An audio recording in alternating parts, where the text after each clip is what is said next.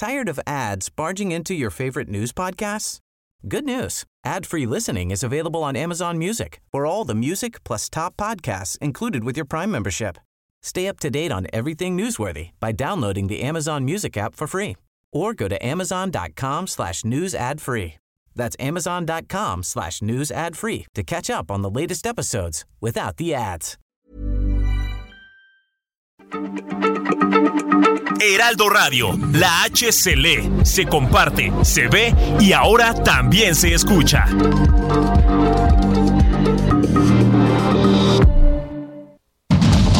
Inicia.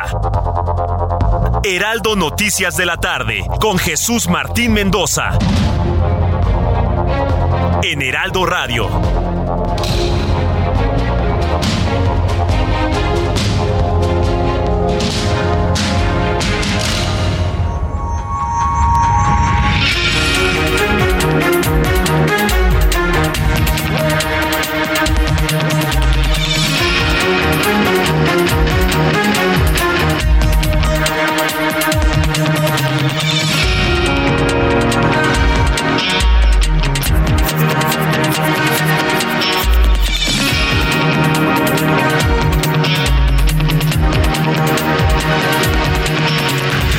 Son las 6 de la tarde en punto, hora del centro de la República Mexicana. Bienvenidos, muy buenas tardes. Escucha usted Heraldo Radio en todo el país, en toda la República Mexicana y a las emisoras del Heraldo de México en los Estados Unidos junto con Now Media.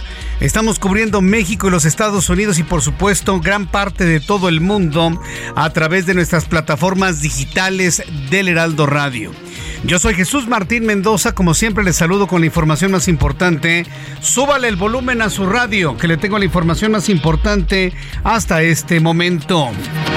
Ha quedado completamente enterrada la reforma al Instituto Nacional Electoral Plan B que pretendía el presidente López Obrador para desmantelar al INE. Está muerta. No nada más está muerta, está totalmente enterrada por parte de la Suprema Corte de Justicia de la Nación. Nueve ministros votaron en contra de la segunda parte del Plan B.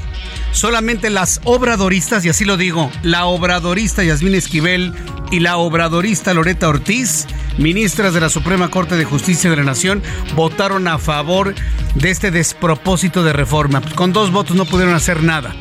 Nueve contra dos y la reforma, el plan B de la reforma electoral se va prácticamente o al enterramiento o a la basura, donde usted lo quiera poner finalmente. La Suprema Corte de Justicia de la Nación declaró la invalidez total y absoluta del plan B de la reforma electoral del presidente mexicano al señalar que durante el proceso legislativo de aprobación se violó el principio de deliberación democrática, además de que estos ordenamientos pretendidos son claramente visibles contrarios a la Constitución mexicana. Más adelante le voy a tener todos los detalles de este pues eh, de esta muestra de independencia que ha demostrado la Suprema Corte de Justicia de la Nación. Bien por la ministra Norma Piña y todos los demás ministros. Hasta Arturo Saldívar votó en contra de la reforma del presidente. A ver, para que luego no me caigan aquí una lluvia de los bots que tanto este señor como esta señora, usted ya sabe quiénes son, van a empezar a mandarme sus mensajes. Para que le calmen, hasta el ministro Arturo Saldívar votó en contra. Votó en favor de enterrar el plan B. Más adelante le voy a tener detalles. Además, le informo que la diputada federal, segundo tema del día de hoy, la diputada del PAN, María Elena Pérez Jaén, presentó ante la Secretaría de la Función Pública un total de 56 denuncias en contra de la titular de la Comisión Nacional de Cultura Física y Deporte, la señora Ana Gabriela Guevara. Está denunciada Ana Gabriela Guevara por desvío de 496 millones de pesos en lo que va de su gestión, correspondientes a las cuentas públicas 2019 y 2020. Falta 21, 22 y lo que va de 23. Tan solo en dos añitos Ana Gabriela Guevara no ha dado cuenta de casi 500 millones de pesos. Tema número 3. De acuerdo con cifras del Instituto Nacional de Estadística y Geografía, la inflación en México moderó su marcha por debajo del rango esperado por los especialistas. La inflación se ubicó en 5.18% a tasa anual en la primera mitad de junio, la tasa más baja desde la primera quincena de marzo de 2021 que se ubicó en 4.12%. Ojo, Nada de estar festejando, señores. Lo único que indica este dato es que el incremento de los precios que sigue a la alza se ralentizó. Es decir, todo sigue subiendo, pero no tan rápido. Es lo único que indica. Aquí ningún precio baja. Aquí lo único que baja es la lluvia, señores. Y la popularidad de algunos políticos. Es lo único que baja. La lluvia y la popularidad política es lo único que baja en este país. Entonces, cuando yo le digo de que la inflación ya es del 5.18%, eso no significa que las tortillas le van a costar menos. Le siguen costando 23 pesos el kilo más el papel en la tortillería de la esquina. Entonces, al ratito le voy a tener todos los detalles de lo que significa este asunto en cuanto a inflación que se da a conocer el día de hoy. Y bueno, pues como cuarto tema, importantísimo sin duda, ya quedó completamente aclarado lo que sucedió con el sumergible Titán que fue a visitar los restos del Titanic, hundido hace 111 años. ¿Sabe qué fue lo que pasó? Se, eh, se implosionó la nave. Bueno, explotó, pero en términos de estar a una presión alrededor de 396 atmósferas, implosionó. Para que me lo entienda, el mar aplastó la nave. El peso del mar aplastó la nave y a sus ocupantes. Ya ha quedado completamente establecida esta hipótesis. Este jueves la Guardia Costera de los Estados Unidos informó que el sumergible que transportaba a cinco personas para ver los restos del Titanic implosionó cerca del lugar del naufragio y mató a todos los tripulantes a bordo de manera inmediata. No sintieron nada. Se desconectaron, iban bajando y de repente se acabó todo. ¿Por qué? Porque la nave implosionó y los aplastó. El mar los aplastó, para que usted me entienda el término. Funcionarios de la Guardia agregaron que ya notificaron a las familias de la tripulación del Titán que había desaparecido desde el pasado domingo. Fueron encontradas partes del fuselaje de la nave, se encontró la cola en forma de cono, se encontró la parte delantera y algunos otros restos. Hasta el momento no se ha logrado visualizar en las imágenes los restos de... No, hombre, ¿qué restos va a haber? ¿Qué restos va a haber? Para que se dé una idea, es como si un edificio de 50 pisos hubiese aplastado a una persona. Ese es el equivalente. El mar aplastó a los tripulantes de la pequeña nave. Más adelante le voy a tener todos los detalles de esto. Mientras tanto, hay más noticias en resumen con Giovanna Torres. En conferencia de prensa conjunta, el presidente nacional de Morena, Mario Delgado, y las dirigencias nacionales del Partido del Trabajo y el Partido Verde Ecologista de México dieron a conocer que a partir de hoy y de manera semanal sostendrán una mesa de trabajo para conformar la alianza Juntos Hacemos Historia rumbo a la elección presidencial del 2024. En un comunicado, el Centro Nacional de Control de Energía indicó que ante la ola de calor que azota a la República Mexicana, está garantizado el abasto a la demanda de 47 millones de usuarios, al asegurar que no hay riesgo alguno ni emergencia en el sistema eléctrico que pueda derivar a apagones como los registrados el año pasado. El ayuntamiento de Iguala Guerrero suspendió actividades en todas sus oficinas después de que un trabajador fue asesinado, de que una camioneta fue incendiada y de que apareció una cartulina con amenazas contra el alcalde David Gama Pérez y el síndico Oscar Díaz Bello, a quienes un grupo de criminales les exigió que se vayan de la ciudad. Debido a la ola de violencia en Iguala, la Secretaría de Seguridad Pública de Guerrero asignó a un grupo de escoltas y un vehículo blindado al regidor, quienes han sido amenazados de muerte en varias ocasiones.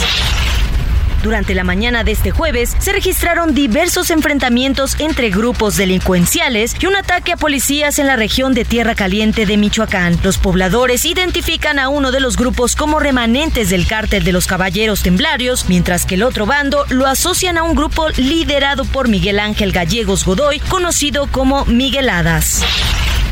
La Secretaría de Infraestructura, Comunicaciones y Transportes dio el arranque a la obra de ampliación de la autopista siglo XXI, que conecta con el puerto internacional de Lázaro Cárdenas, la cual contará con dos carriles de circulación por cada sentido. Se contempla que esta obra, que abarcará 22 kilómetros, finalice en diciembre del 2023 y beneficia a 1.390.000 habitantes de seis municipios, además de generar 1.040 empleos directos y 3.300 indirectos.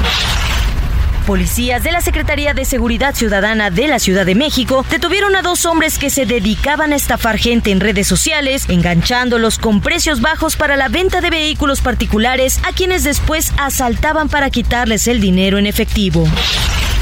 El gobierno de la Ciudad de México informó que el próximo 9 de julio se realizará la reapertura de otras cinco estaciones de la línea 12 del metro, por lo que a partir de esa fecha volverán a ofrecer servicio de Atlalilco hasta Periférico Oriente. Asimismo, el secretario de Obras dijo que el resto de las estaciones funcionarán en el último semestre de este año por la información en resumen a esta hora de la tarde. El reloj marca las 6 de la tarde con 10 minutos, hora del centro de la República Mexicana. Hoy es 22 de junio y saludamos a quienes cumplen años y festejan su santo en este día. Bien, vamos a revisar lo ocurrido como primera noticia en la Suprema Corte de Justicia de la Nación. Porque es importante este asunto si prácticamente la reforma a las leyes electorales, conocida como Plan B, estaba prácticamente muerta. Mire, le voy a decir que la importancia de esto es dar constancia noticiosa, constancia informativa, de que la Suprema Corte de Justicia de la Nación está analizando los hechos que tiene en sus manos, los documentos que tiene en sus manos, desde una perspectiva constitucional con total y absoluta independencia de las órdenes del presidente de la República. ¿Sabe también quiénes han decidido de esa manera, de esa manera independiente? Los consejeros, los consejeros electorales del INE. Ayer, los consejeros del INE, en una sesión al interior de este Instituto Nacional Electoral, tenían que votar el nombramiento del secretario ejecutivo. La obradorista Guadalupe Tadei, porque es una obradorista, estaba proponiendo a un hombre sin conocimientos, sin conocimientos técnicos. Y aun cuando el presidente les ordenó, les obligó, les presionó votar a favor de este individuo para mantener el control del INE al interior, la mayoría de los consejeros electorales votaron en contra. Le informo esto para que usted tenga certeza de que todavía en México tenemos gente capaz de decirle, no, presidente, yo no voy a votar bajo ninguna presión de nada ni de nadie. Así lo dijo ayer la consejera Dania Rabel. Qué valiente mujer, ¿eh? Qué valiente mujer. Y quedó completamente desechada la posibilidad de poner a un hombre a modo en la Secretaría Ejecutiva del Instituto Nacional Electoral. Hoy en el Hoy precisamente le voy a tener más adelante todo lo que se dijo precisamente al interior de la Suprema Corte de Justicia de la Nación. Hombres y mujeres que en un en una demostración de a mí no me van a presionar y a mí no me van a ordenar lo que tengo que hacer, votaron con total independencia en defensa de quién? En defensa de la Constitución, nada más y nada menos que en defensa de la Constitución. Así que en unos minutos más adelante le voy a tener la información de mi compañera Diana Martínez, reportera del Heraldo Media Group. Mientras tanto, le informo que durante su participación en el Foro Nacional para la Prevención de la Violencia hacia los Animales, la secretaria de Seguridad y Protección Ciudadana Rosa Isela Rodríguez aseguró que el ciudad, el cuidado, perdón, el cuidado de los animales y las mascotas, así como la prevención de la violencia en contra de los seres sintientes, es uno de los temas fundamentales en el país. Paris Alejandro Salazar nos tiene esta información. Adelante, Paris, gusto en saludarte. Buenas tardes, Jesús Martín, amigas, amigos de El de México. Esta mañana la secretaria de Seguridad y Protección Ciudadana, Rosa Isela Rodríguez, señaló que el maltrato hacia los animales es un signo de alerta que puede derivar en violencia social. En este Foro Nacional para la Prevención de la Violencia hacia los Animales, como estrategia de seguridad ciudadana, la secretaria Rosa Isela Rodríguez señaló que las propuestas de los gobiernos locales y la sociedad servirán para integrar una iniciativa de ley para prevenir y sancionar el maltrato contra los animales, que será enviada a la Cámara de Diputados. Escuchemos a la secretaria Rosa Isela Rodríguez. En el gobierno del presidente López Obrador tenemos la firme convicción de que la prevención es un eje estratégico en la seguridad pública y la protección ciudadana.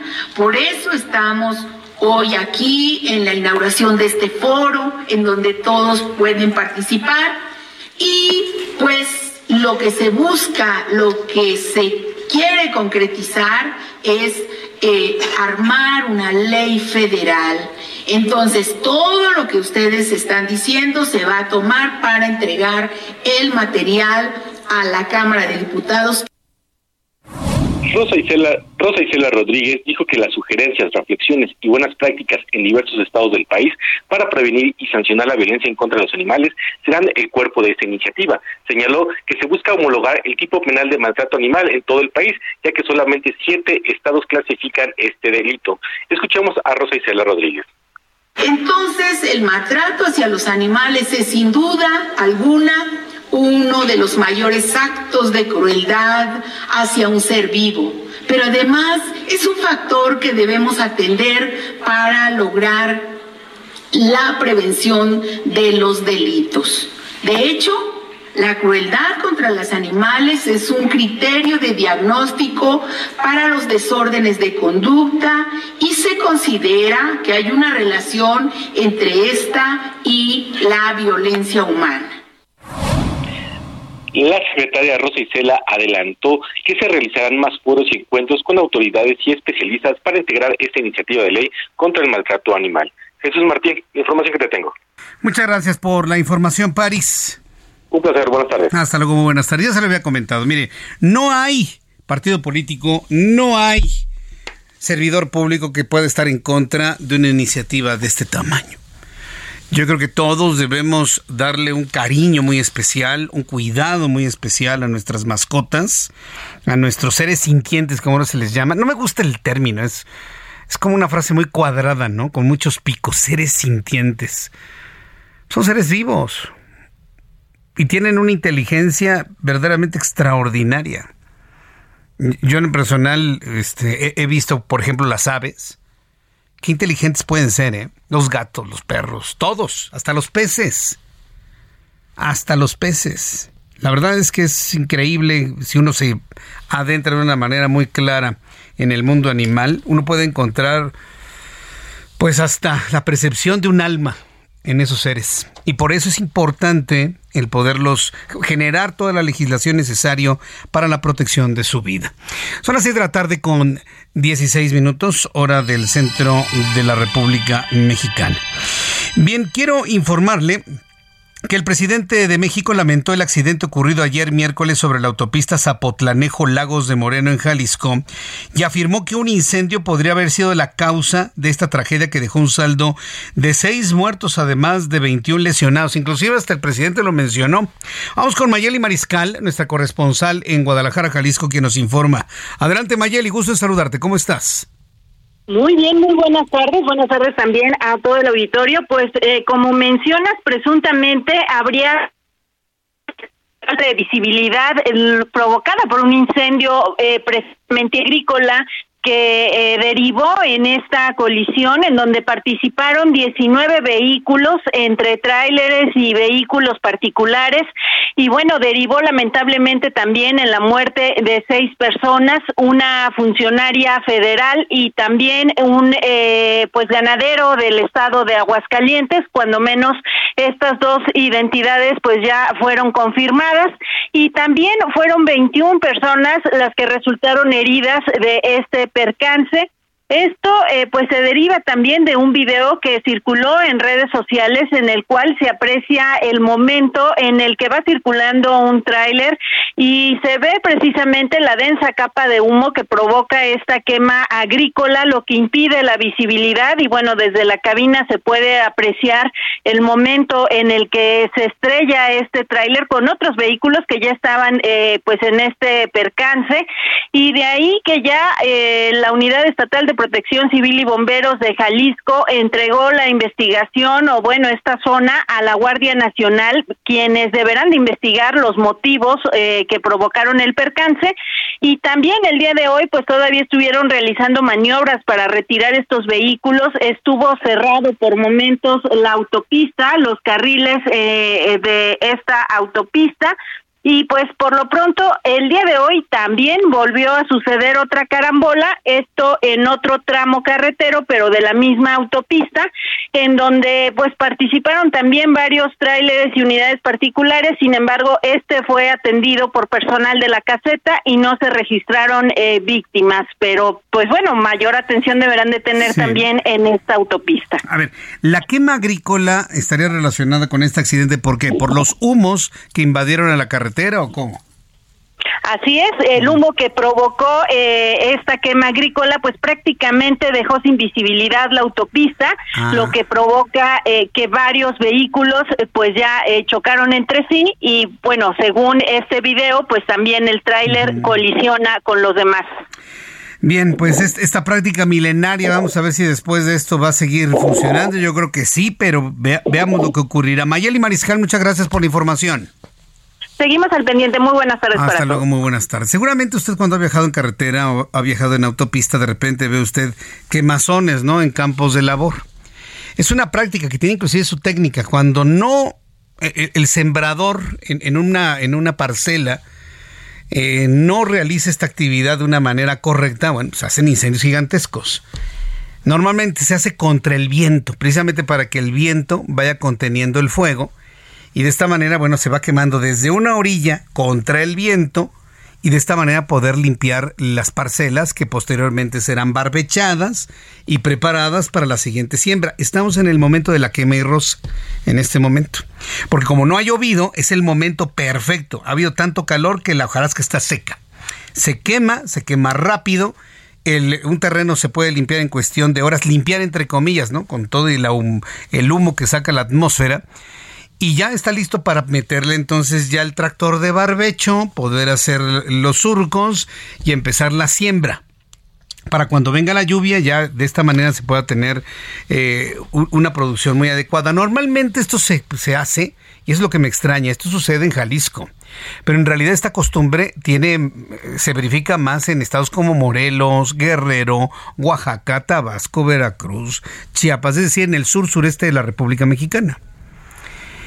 Eh, y es una práctica milenaria, todos lo sabemos. Inclusive los mismos eh, campesinos, sembradores, piensan que este tipo de práctica ayudan a tener una cosecha mucho mejor para la siguiente.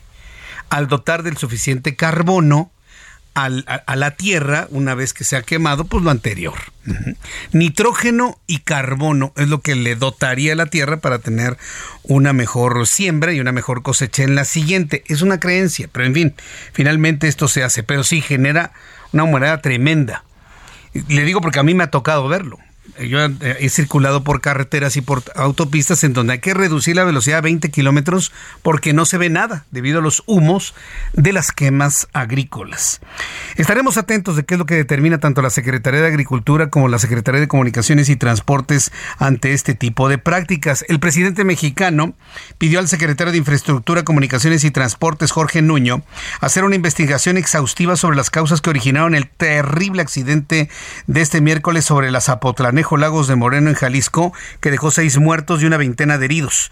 Durante su conferencia del día de hoy, el presidente mexicano calificó el accidente como muy aparatoso, lamentable y grave, el cual dijo pudo ser originario por la quema de pastos y explicó que en la investigación se deberá determinar si hubo responsables, así como el papel de la concesionaria de la autopista.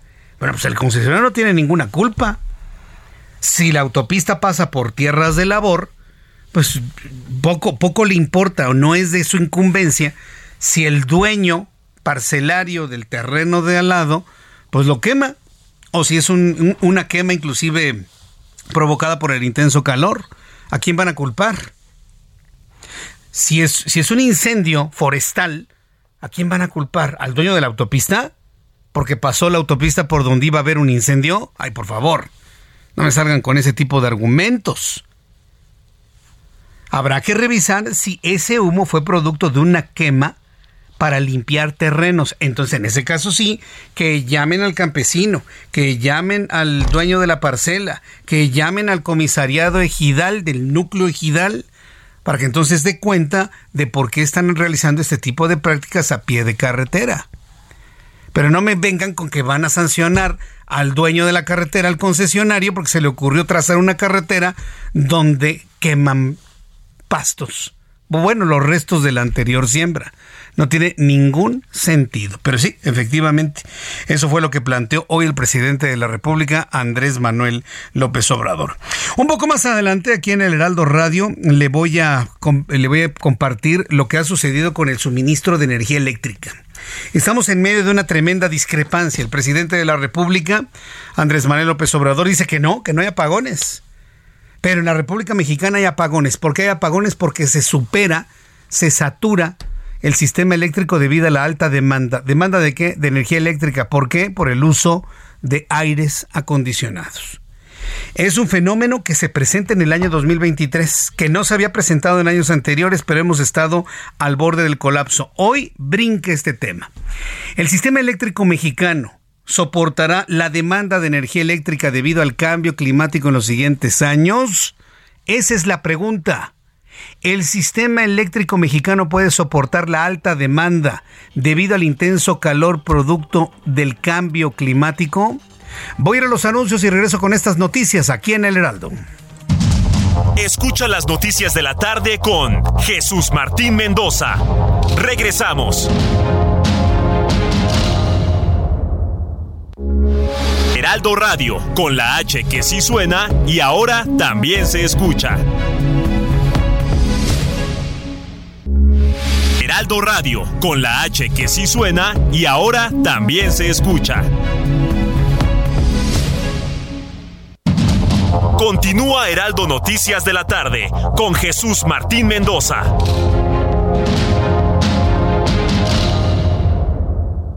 CAT promedio de 31.1% sin IVA. Vigencia del 3 al 31 de mayo. Detalles en ram.com.mx. Aprovecha el mes del trabajo RAM con las mejores promociones del año para estrenar una RAM 4000. La única pickup doble cabina que carga con más trabajo. Llévatela con tasa desde 9.75%. RAM. A todo con todo.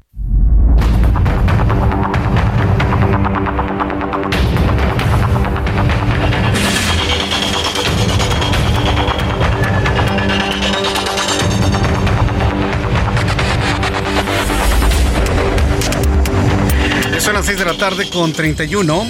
6 de la tarde con 31 minutos hora del centro de la República Mexicana. Les saluda Jesús Martín Mendoza con las noticias importantes del día de hoy.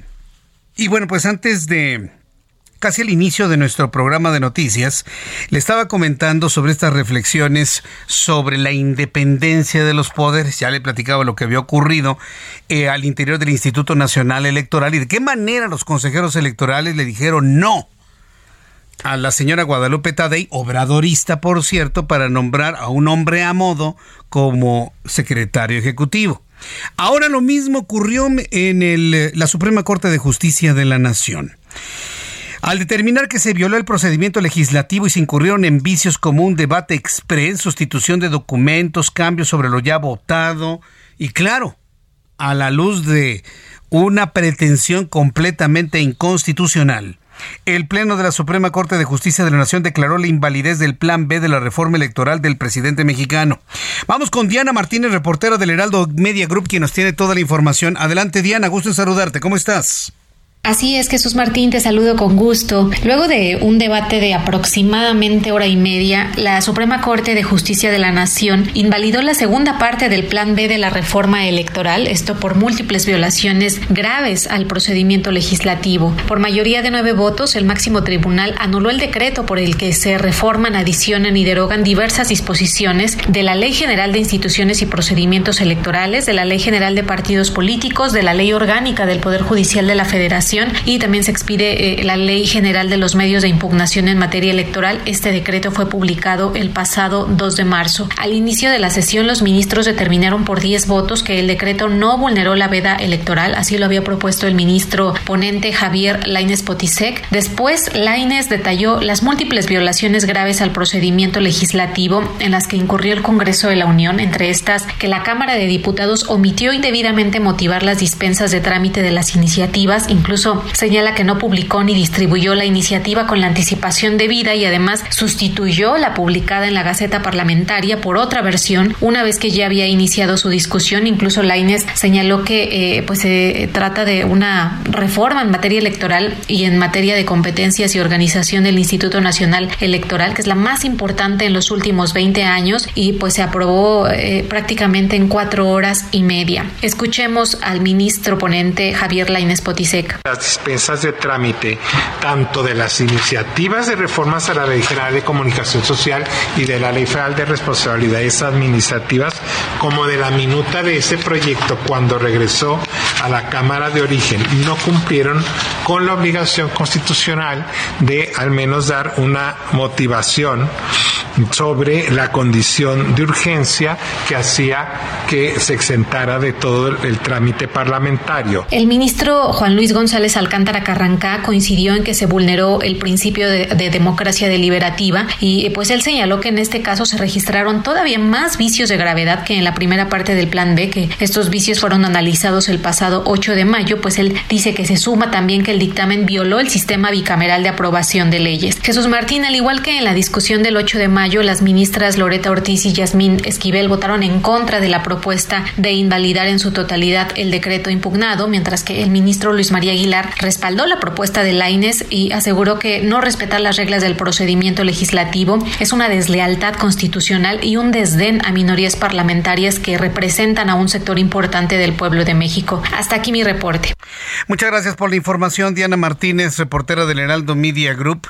Ahí están los criterios y como usted lo puede ver, los criterios son de procedimiento y los criterios son de protección y de respeto absoluto y restricto a la constitución política de los Estados Unidos mexicanos. No hay más. No hay, no hay intencionalidad política, no se puede configurar la interferencia del Poder Judicial en el Poder Legislativo. El Poder Legislativo no puede hacer lo que se le venga en gana.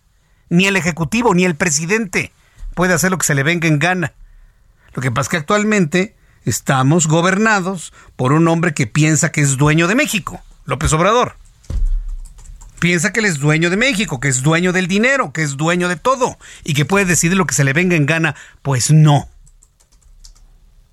Y somos muy pocos los hombres y mujeres en este país que podemos decirle al presidente así, no presidente. Ese es el problema. Y en esa intencionalidad de hacer lo que se le venga en gana porque se siente dueño del país, saca una narrativa que va en el sentido de que, ay, es que la Suprema Corte de Justicia de la Nación invade atribuciones del legislativo. La Suprema Corte de Justicia de la Nación está para velar la Constitución. Es más, todos, presidente de la República, legisladores, sean diputados, sean senadores, sean gobernadores, sean miembros de un gabinete, sean presidentes municipales, sean quienes sean, en el momento de rendir protesta, juran respetar la Constitución y hacerla valer. Están traicionando el juramento, porque es un juramento, lo hacen con la mano derecha extendida. Están traicionando el juramento que hacen cuando toman posesión de sus cargos de elección popular como servidores públicos. Lo violentan. Y la Suprema Corte de Justicia de la Nación está para proteger a la Constitución mexicana y que se respete todo lo que se establece en la Carta Magna. De no hacerlo de esta manera viviríamos en una anarquía total y absoluta. Un desorden de país que de suyo, eso es lo que buscan. Hay que decirlo como es finalmente. ¿Por qué le hago esta aclaración? Porque lo que le voy a presentar a continuación va precisamente en ese sentido. Un discurso del presidente que busca hacer creer a la gente menos informada, que menos lee, que menos cuestiona, que menos conoce, hacerle creer de que la Suprema Corte invade atribuciones del legislativo. Esa es su narrativa. El presidente mexicano acusó a la Suprema Corte de Justicia de la Nación de intromisión por la discusión que tuvo este jueves para invalidar la reforma electoral, también conocida como Plan B, intromisión. O sea que el legislativo pisotea la Constitución y que no se meta la Suprema Corte. ¿Eso es lo que pretende el presidente? Pues no. Yo creo que no estamos para permitir eso. Venga de quien venga, venga de quien venga. Entonces el presidente acusó de intromisión López Obrador consideró que es una invasión, una intromisión al poder legislativo. Entonces que, la, que sus legisladores, sus empleados de Morena hagan lo que les venga en gana o lo que usted les ordene, presidente.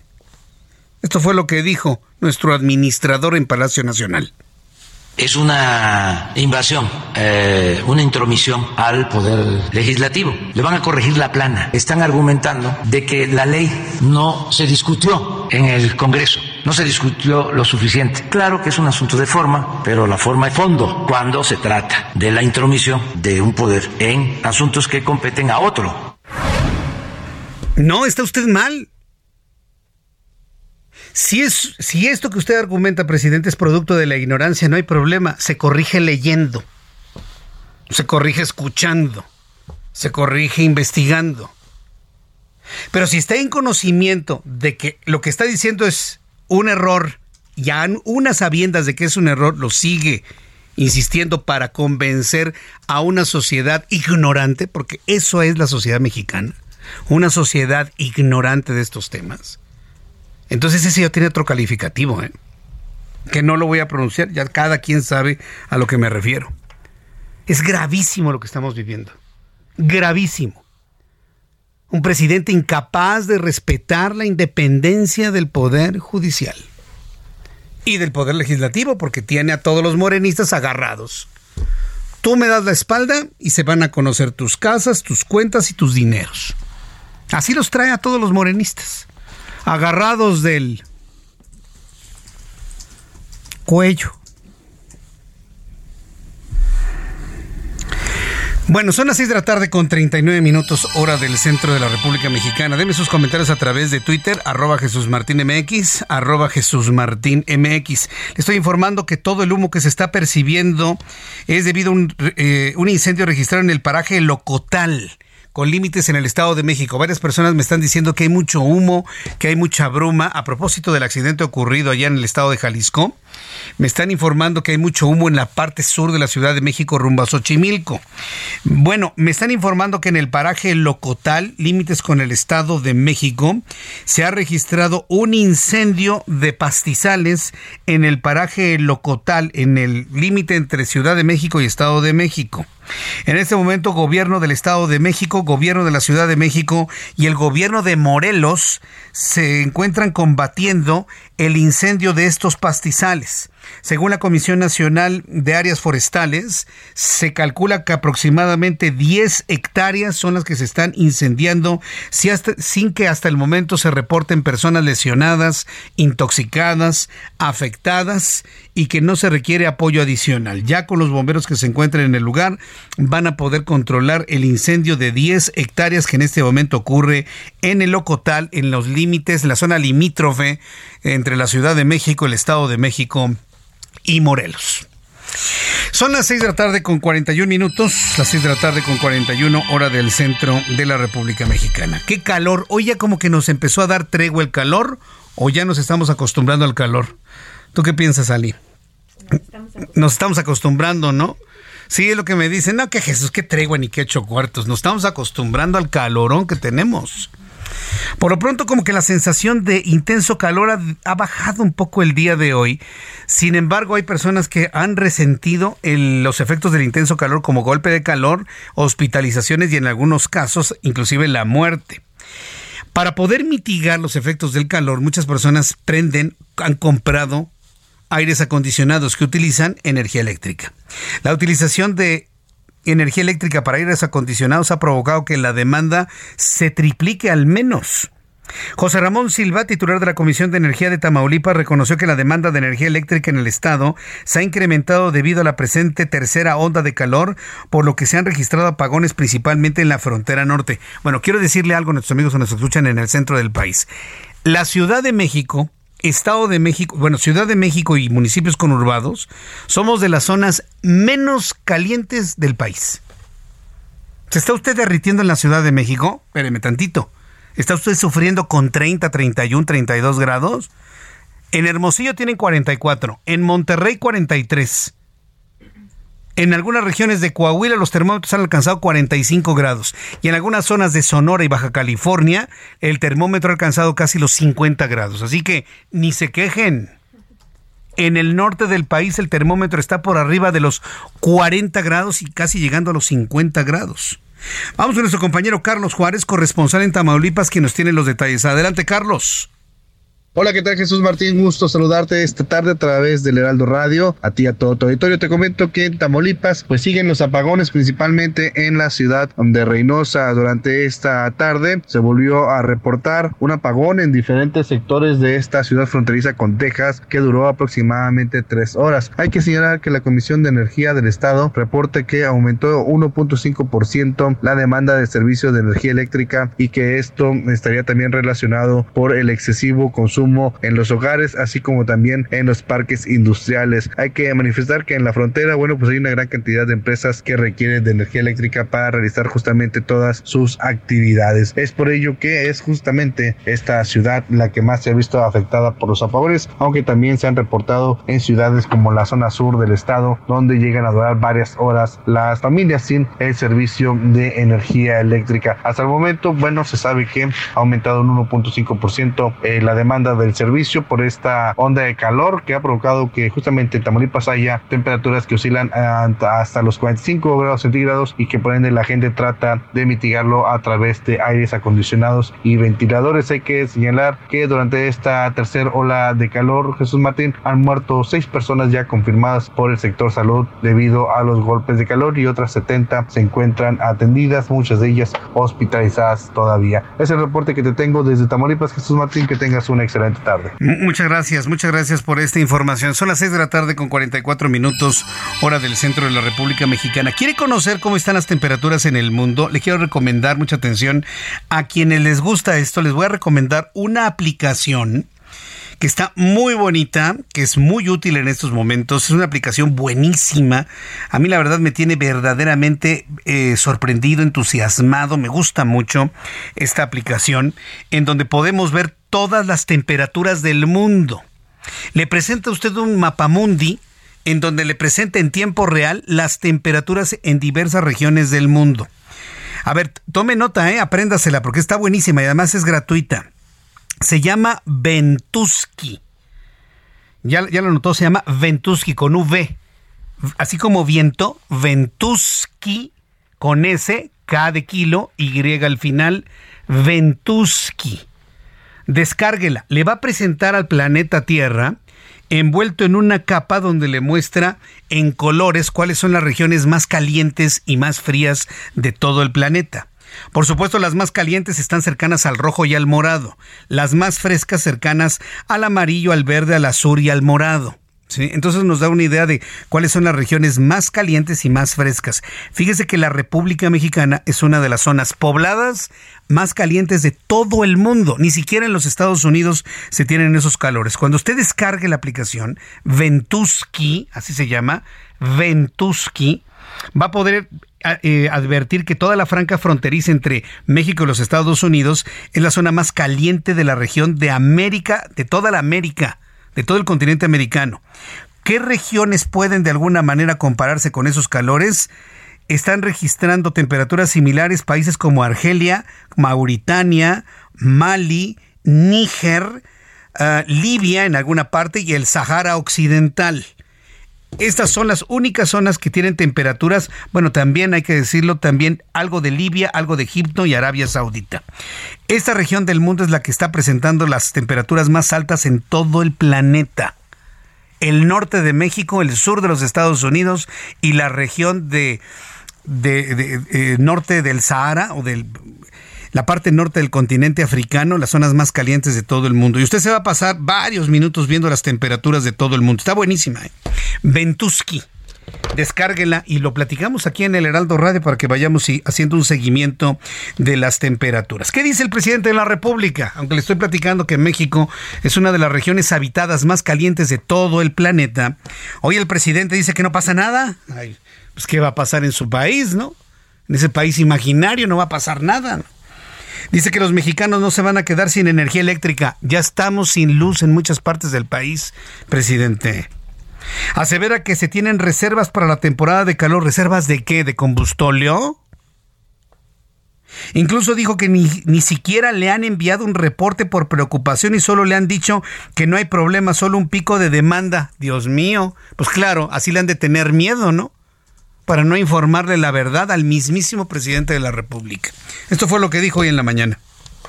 También decirle a la gente que no se van a quedar sin luz, estamos pendientes, sabemos pues que eh, aún con el calor, más consumo de energía eléctrica, tenemos reserva. ¿Tenemos reserva de qué? O sea, la energía eléctrica no se conserva en un frasco. ¿Reserva de qué? Y lo vuelvo a preguntar, ¿reserva de qué? La energía no se conserva en un embudo, en un frasco, en una, en una probeta.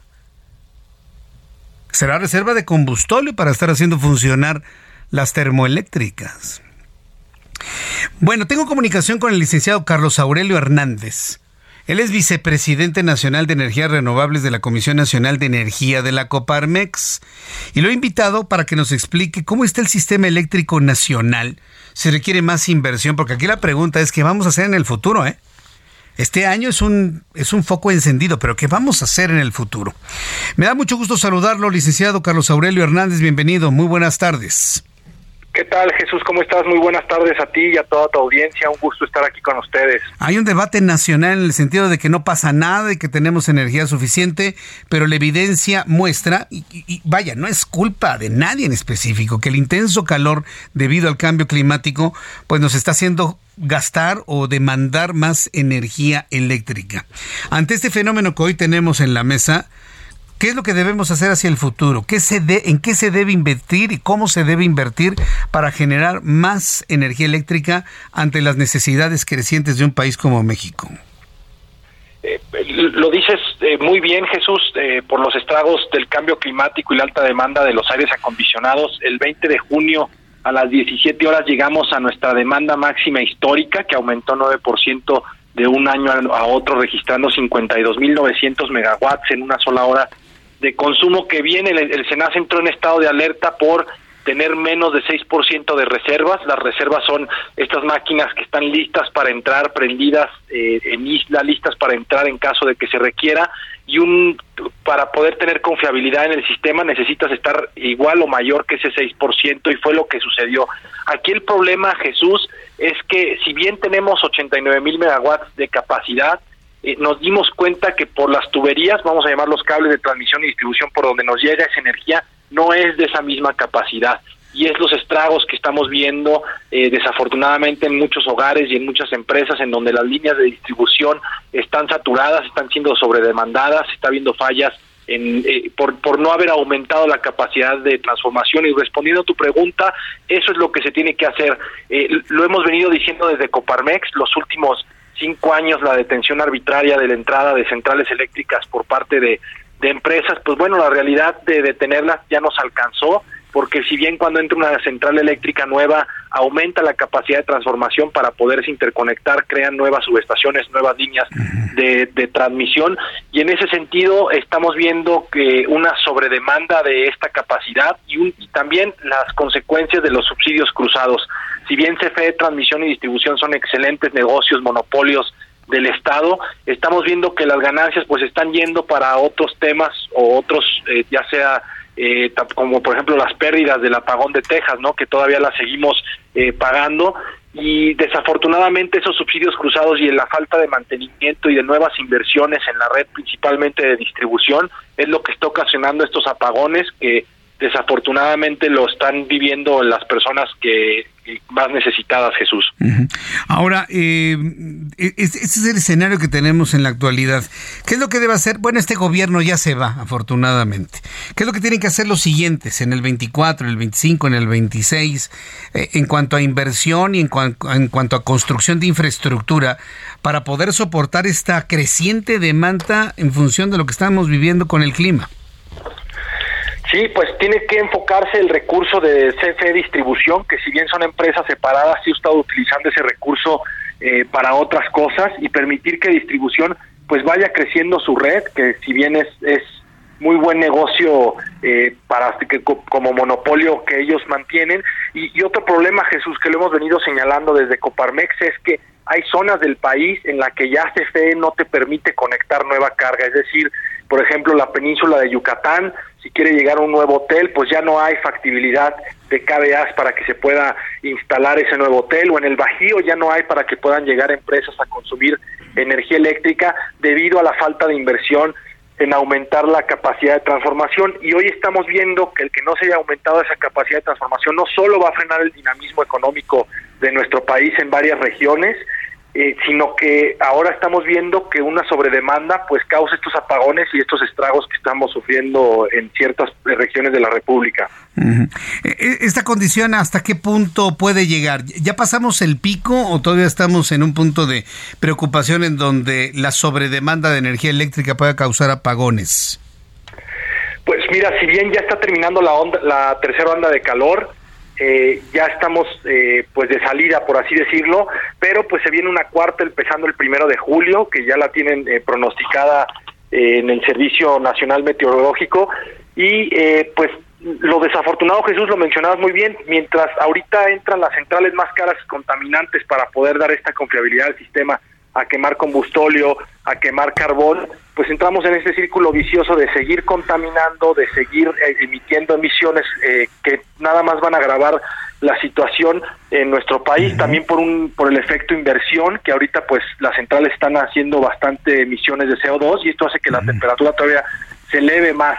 Y este es el primer año de muchos que si no corregimos el rumbo, pues desafortunadamente vamos a estar viendo estos escenarios estas semanas, más, eh, más años del en el futuro. Que no se diga que se advirtió a tiempo. Yo quiero agradecerle al licenciado Carlos Aurelio Hernández, vicepresidente nacional de energías renovables de la Comisión Nacional de Energía de Coparmex, estos minutos de comunicación con el Heraldo. Muchas gracias, licenciado Hernández. Gracias a ti, Jesús. Un gusto estar con tu audiencia y, gracias por la oportunidad. gracias, abrazo. Hasta pronto. Voy a los anuncios y regreso enseguida con más aquí en el Heraldo. Escucha las noticias de la tarde con Jesús Martín Mendoza. Regresamos.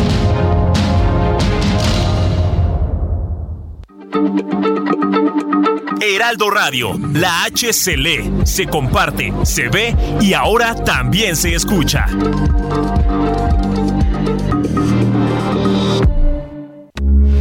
Heraldo Radio, con la H que sí suena y ahora también se escucha. Continúa Heraldo Noticias de la tarde con Jesús Martín Mendoza.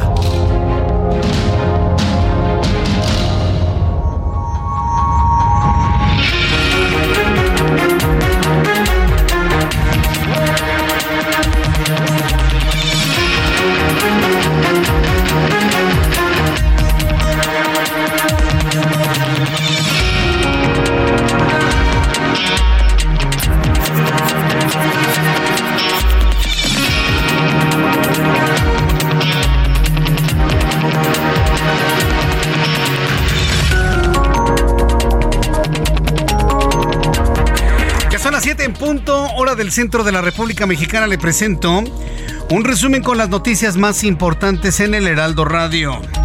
No se lo vaya a perder porque más adelante le voy a tener detalles de la localización de restos que coinciden con parte del fuselaje del pequeño, es que ni siquiera es un marín, es un sumergible del pequeño sumergible que alcanzó las profundidades donde yace de manera eterna el Titanic hundido hace 111 años. Cinco millonarios pagaron 250 mil dólares para meterse en ese tubo de la muerte. Toda la evidencia indica de que en el momento del descenso, pues la nave implosionó, es decir, el gran peso del mar habría aplastado a la pequeña nave, provocando la muerte automática, inmediata. Vaya, ni cuenta se dieron. De los cinco tripulantes, entre ellos el dueño de Ocean Gates, dueño de la empresa propietaria de estos vehículos de sumersión para poder visitar al Titanic. Hasta el momento han sido dados a conocer a través de los medios de comunicación algunas imágenes a pocos metros de donde se encuentra el hundimiento del Titanic de unas piezas blancas, una en forma de cono que podría coincidir con la parte trasera del pequeño sumergible y algunas otras piezas que podrían coincidir con la parte delantera del mismo. Hasta el momento, los investigadores y los rescatistas no han podido dar cuenta de si hay entre el lugar cuerpos humanos. Imposible de verlos, ¿eh? La terrible presión de más de 400 atmósferas. 400 atmósferas, pues prácticamente desmembra cualquier eh, organismo humano, cualquier ser orgánico. Entonces va a ser imposible, prácticamente ya inútil, tratar de encontrar algún resto humano ante esa tragedia. Más adelante le voy a tener detalles de lo que esto significa y bueno, lo que va a suceder en el futuro con ese tipo de viajes al fondo del mar. Le informo que la diputada federal del PAN, María Elena Pérez Jaén, presentó ante la Secretaría de la Función Pública un total de 56 denuncias en contra del titular de la, de la titular de la Comisión Nacional de Cultura Física y Deporte, la CONADE, la señora Ana Gabriela Guevara. La están acusando por no justificar, tener ahí una falta de justificación y por lo tanto un, faltante de 496 millones de pesos de la dependencia correspondiente a las cuentas públicas de 2019 y 2020. Fíjese, casi 500 millones de pesos desaparecidos o no comprobados, no se sabe dónde están, de dos ejercicios, 2019 y 2020. ¿Qué será 2021? ¿Qué será 2022? ¿Cuánto va en el 2023? Vaya problema en el que está metida la señora Guevara. Le informo que después de que se anunció el hallazgo de los escombros de la zona donde se realizaba la búsqueda del sumergible Titán, la Guardia Costera de los Estados Unidos informó mediante una conferencia que la nave implosionó. Como le digo, le tendré más detalles de esto aquí en el Heraldo Radio. En más de este resumen de noticias, le informo que con nueve votos a favor y dos en contra, los de las obradoristas Yasmín Esquivel y Loreta Ortiz. La Suprema Corte de Justicia de la Nación declaró la invalidez del Plan B de las reformas a las leyes electorales del INE. En entrevista con el Heraldo Radio, el vicepresidente nacional de Energías Renovables de la Comisión Nacional de Energía de la Coparmex, Carlos Aurelio Hernández, explicó que entre el cambio climático y la demanda en el servicio, el sistema eléctrico nacional, este operó en estado de alerta al contar con un margen menor al 6% de reserva. Señaló que el cableado disponible no tiene la misma capacidad para hacer frente a la energía disponible, por lo que señaló la necesidad de invertir para una mayor producción, así como de mantenimiento de las instalaciones existentes. Es la voz de Carlos Aurelio Hernández si bien tenemos 89 mil megawatts de capacidad, eh, nos dimos cuenta que por las tuberías, vamos a llamar los cables de transmisión y distribución por donde nos llega esa energía, no es de esa misma capacidad. Y es los estragos que estamos viendo eh, desafortunadamente en muchos hogares y en muchas empresas en donde las líneas de distribución están saturadas, están siendo sobredemandadas, se está viendo fallas eh, por, por no haber aumentado la capacidad de transformación. O sea, para que usted me entienda, en términos de agua, si la energía eléctrica fuera agua, pusieron tubos más delgaditos. sí, sí, sí, por increíble que parezca. Es que la capacidad es para que fluya tanta agua, pero pusieron tubitos más cerraditos, más delgaditos. Ah, lo mismo pasa con la energía eléctrica. La capacidad es de 89 mil megawatts, aunque bueno, pero pusieron cables más delgados, no fluye tanta electricidad. ¿Cómo la ve? Mire lo que se descubre en materia de corrupción a estas alturas de la vida. La Comisión Nacional del Agua dio a conocer que la tercera ola de calor en México se debilitará el fin de semana tendremos ya días más frescos el próximo fin de semana. Asimismo explicó que la circulación anticiclónica en nivel medios de la atmósfera se debilitará, pero que en el norte, noroeste, noreste del país seguirán las temperaturas mayores a 40 grados Celsius. El presidente nacional de Morena, le informo en este resumen de noticias, Mario Delgado, afirmó que los ministros de la Suprema Corte de Justicia de la Nación que invalidaron el plan B de la reforma electoral confirmaron que están absolutamente del lado conservador. Ahora resulta, Mario, ahora resulta que proteger a la Constitución es ser conservador. Y les advirtió que, que los van a volver a derrotar en las urnas ahora con el plan C. Mientras tanto, un informe presentado este jueves por la Organización Internacional para las Migraciones reveló que la violencia es la causa principal por la que las personas se desplazan dentro de México, principalmente hacia el norte, y que el 84% de los desplazados provienen de Michoacán, Guerrero y Chiapas. Le informo en este resumen de noticias que profesores del Colegio Nacional de Educación Profesional Técnica CONALEP comenzaron este jueves un paro nacional para exigir al gobierno federal la homologación salarial, promoción docente y recategorización administrativa, así como también la basificación del personal docente y administrativo. Con el único voto en contra de El Salvador, la Asamblea General de la Organización de Estados Americanos, la OEA, aprobó este jueves aumentar su presupuesto anual en 8.5% al pasar de 84.9 millones este año a 92.1 millones para 2024 con el objetivo de evitar una crisis financiera en el organismo. El Instituto Nacional Penitenciario de Perú dictó 18 meses de prisión preventiva en una cárcel de Lima para la ex primera ministra Betsy Chávez por su presunta participación en el fallido autogolpe de Estado del expresidente Pedro Castillo, quien se mantiene en prisión desde el pasado 7 de diciembre. Hay que recordar que Pedro Castillo no es más el presidente de Perú, es un convicto acusado de hacer un golpe de Estado, acusado de querer disolver los poderes de Perú. Toda la institucionalidad de Perú le quitó el poder. El ejército de Perú apoya a la nueva presidenta Dina Boluarte y Pedro Castillo es un convicto no presidente en la cárcel de Perú. De acuerdo con organizaciones civiles, más de 30 migrantes podrían haberse ahogado después del hundimiento de un barco en el Océano Atlántico frente a las Islas Canarias. Al respecto, las autoridades españolas dijeron que los equipos de rescate encontraron los cadáveres de un menor y de un hombre y que rescataron a otras 24 personas con vida. En la embarcación viajaban 60 personas. Estas son las noticias en resumen. Le invito para que siga con nosotros. Le saluda Jesús Martín Mendoza.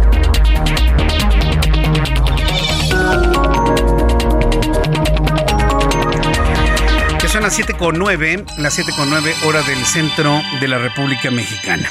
Fíjese que este asunto, este último que le mencioné en el resumen de noticias, es uno de los temas que han sido señalados y muy criticados por una buena parte de la opinión pública que se expresa a través de las redes sociales, haciendo una comparación y, si usted quiere compartirme su punto de vista a través de mi cuenta de Twitter, arroba Jesús MX, arroba Jesús MX, yo le invito a que lo haga.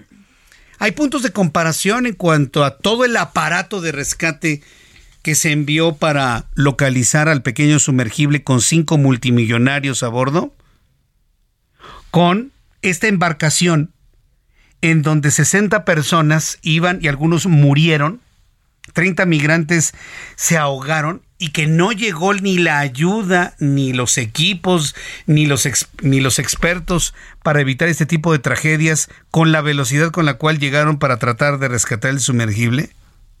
¿Cuál es la diferencia entre una embarcación inflable con 60 seres humanos donde 30 se mueren ahogados con un sumergible que quería llegar hasta el Titanic con cinco multimillonarios? En el caso de los cinco multimillonarios, llegó toda la ayuda del mundo y la mejor tecnología. En el caso de la embarcación con 60 migrantes que buscaban huir de su realidad de pobreza para alcanzar un país europeo y poder ganar euros, ¿cuál es la diferencia entre las dos? Y la crítica en las redes sociales está en ese sentido.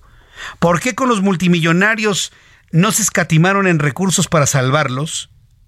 Y en el caso de la embarcación con 60 migrantes pobres, se tardaron días en poder alcanzar la embarcación. Yo se lo dejo ahí en la reflexión. A mí me parece que el asunto es muy atendible en cuanto a la reflexión. ¿Por qué en un caso sí? ¿Por qué en el otro caso no?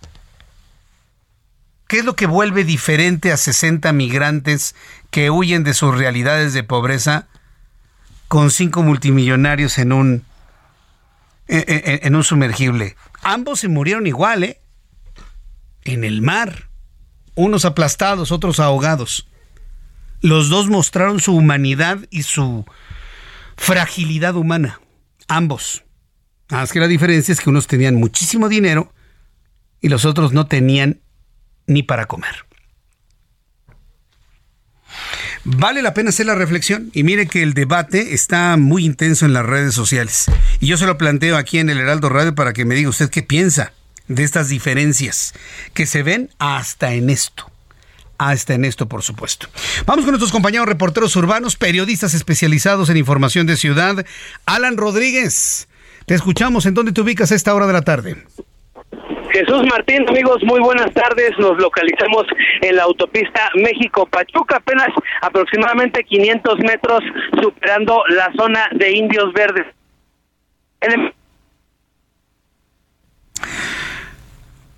Alan.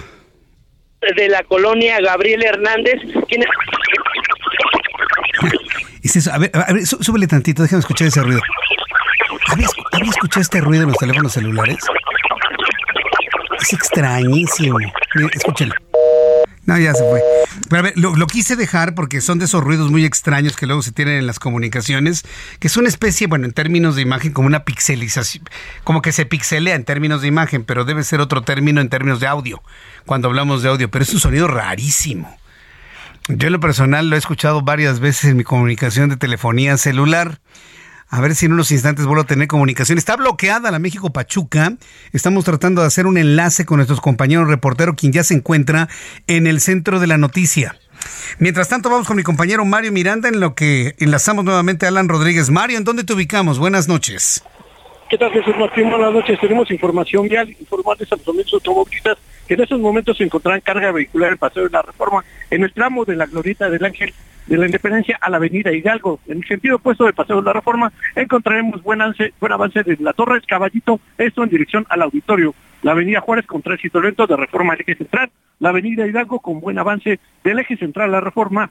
Bucareli con buen avance de Reforma a Chapultepec. También te quiero informar, Jesús Martín, que en estos momentos se encuentra suspendida la línea 7 del metro. Esto porque una mujer se arrojó a las vías del tren. Esto en la estación San Pedro de los Pinos. En este momento ya se encuentran personal de protección civil, también personal del metro y del escuadrón de rescates de urgencias médicas, quienes rescataron con vida a una mujer que se había arrojado a las vías de tren y en estos momentos se encuentra arriba de la ambulancia de protección civil aquí en la estación del metro San Pedro de los Pinos, donde tenemos fuerte movilización policíaca y equipos de emergencia, Jesús Martín. A, ver, déjame entender, ¿se arroja una mujer a las vías del metro? ¿Murió la mujer o está herida? Esta línea Jesús Martín, afortunadamente. Ah, no murió. Se encuentra arriba, no, está arriba, fue rescatada con vida y está siendo atendida arriba de la ambulancia de protección civil. ¡Qué barbaridad! ¿Es una mujer joven o es una mujer adulta, adulta mayor? ¿Has tenido oportunidad de verla? No, Jesús Martín, vamos llegando, nos estamos acercando apenas aquí a la ambulancia, una ambulancia de protección civil de Benito Juárez, esto sucedió en la estación del metro San Pedro de los Pinos. Es una señora ya adulta mayor, Jesús Martín. Ah, es una señora adulta mayor. Adulto mayor, aparentemente se ve bien, no se ve pues muy lesionada, se ve bien. No se ve no se ve con sangre, se ve que la están atendiendo. Tiene un pantalón azul marino y una playera azul clara. En estos momentos le están atendiendo los paramédicos, pero se ve consciente la señora. ¿Hay familiares de la señora ya en el lugar o no? Hasta el momento no, Jesús Martín, no hay nadie. Bueno. Está sumamente atendida por los paramédicos. Eh, eh, es importante que nos hayas dado la vestimenta que trae. ¿Nos puedes repetir cómo viene vestida por si sus familiares están escuchando y acudan a este lugar, por favor? Pantalón, no, viste pantalón negro, trae guaraches y trae una blusa azul claro. Pantalón negro y blusa azul claro, una persona adulta mayor. Ah, Estación del Metro San Pedro de los Pinos, correcto. Mario Miranda, gracias por esta información a esta hora de la noche. Muchas gracias. Seguimos pendientes. Seguimos pendientes. Vaya cosa que ocurre en la capital del país. Vamos con mi compañero Alan Rodríguez hasta la México Pachuca. Adelante, Alan. Jesús Martín, amigos, muy buenas tardes. Como les comentaba hace unos segundos, ya se restablece la circulación de la autopista México-Pachuca, luego de que tuvimos un corte a la circulación, aproximadamente una hora por parte de vecinos de la colonia Gabriel Hernández, quienes están denunciando y haciendo la petición a la Secretaría de Seguridad Ciudadana de proceder con la detención de cuatro sujetos quienes lesionaron el día de ayer a una persona durante una riña. Derivado de esta situación, ya se restablece la circulación y comienza a avanzar con rumbo hacia la zona del municipio de Catepec para todas las personas que proceden de la zona del eje 1 norte o bien del circuito interior encontrarán estos severos asentamientos así como el transporte público, la línea 1 del Metrobús que apenas comienza a circular nuevamente. Es el reporte que tenemos, estamos al pendientes. Muchas gracias por la información, Alan Rodríguez.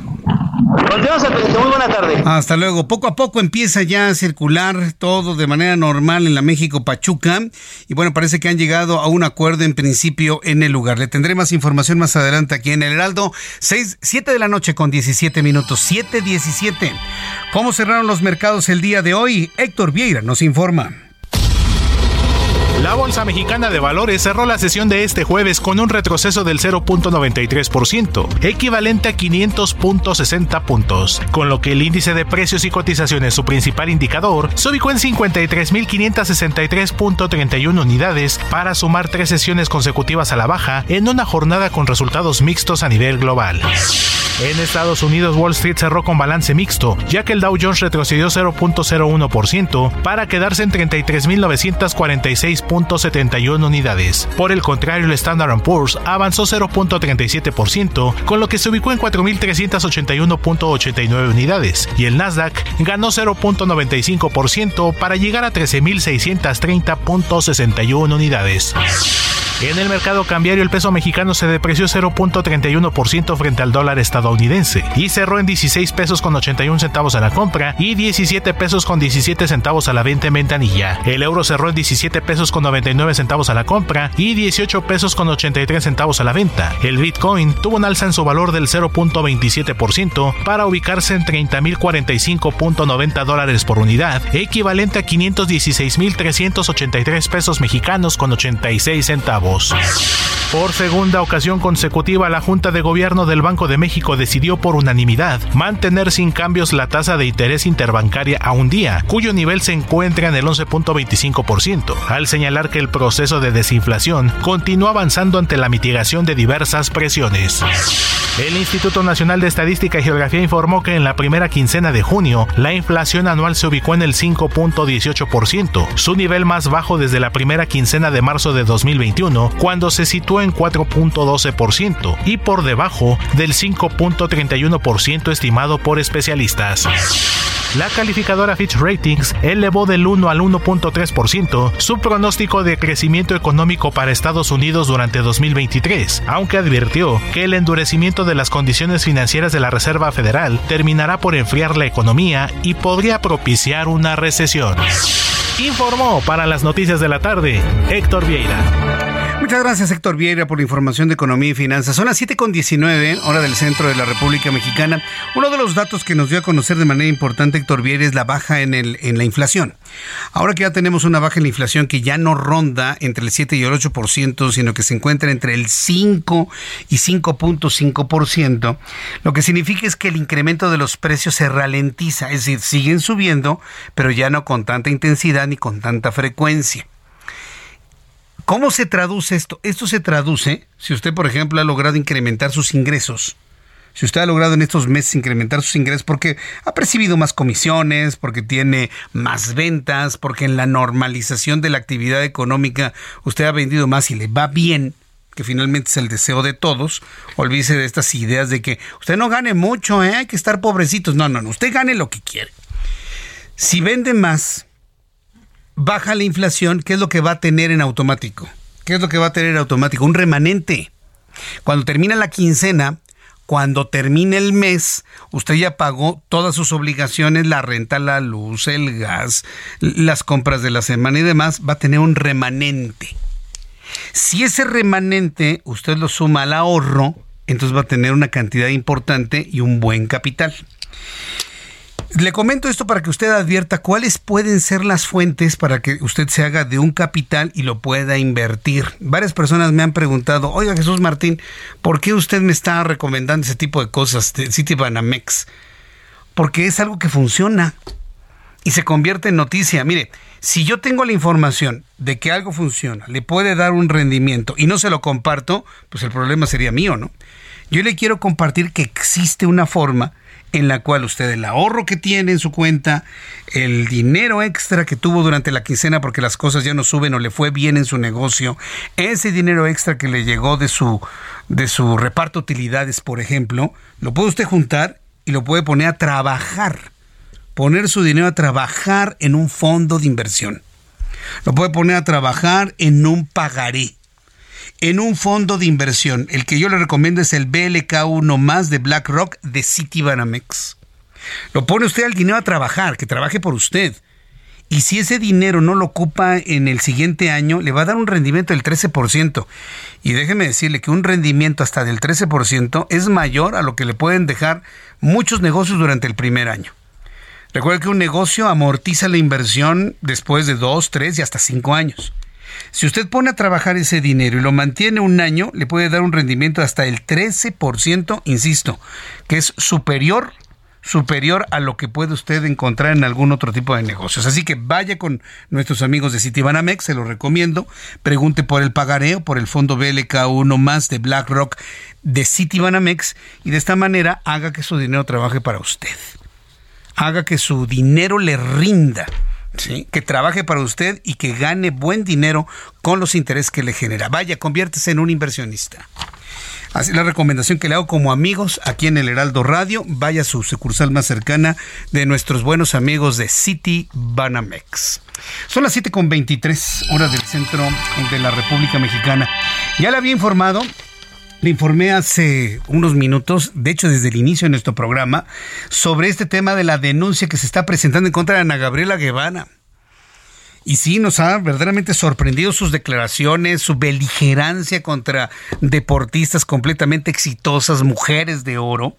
Tengo en la línea telefónica María Elena Pérez Jaén, diputada federal por el Partido Acción Nacional, secretaria de la Comisión de Transparencia y Anticorrupción, Anticorrupción, que anunció que hay 56 denuncias en contra de Ana Gabriela Guevara por un faltante de casi 500 millones de pesos en el ejercicio 2019 y 2020. María Elena, me da mucho gusto saludarla. Bienvenida al Heraldo Radio. Muy buenas noches. Pues muchísimas gracias por esta oportunidad. Pero no, en realidad ya las yo las presenté. Ya se presentaron. Bien. Sí, yo presenté esta mañana 56 denuncias en la Secretaría de la Función Pública de una conferencia de prensa y posteriormente pues me acompañaron eh, los medios de comunicación y fueron testigos de esta circunstancia, solamente pues para hacer evidente lo que ha estado ocurriendo pues en los malos manejos de la Comisión Nacional de Cultura Física y Deporte, eh, conocida como la CONADE, y sin duda, pues por su titular, Ana Gabriela Guevara. Eh, María Elena, tengo que ir a unos anuncios, tengo que presentar mensajes de nuestros patrocinadores y regreso enseguida para preguntarle cómo es que se descubrió este faltante, a través de qué documentación se dio cuenta y, y qué es lo que se espera luego de hacer estas denuncias. Estoy conversando con María Elena Pérez Jaén, diputada federal del PAN. Regreso con ella después de los mensajes. Escucha las noticias de la tarde con Jesús Martín Mendoza. Regresamos.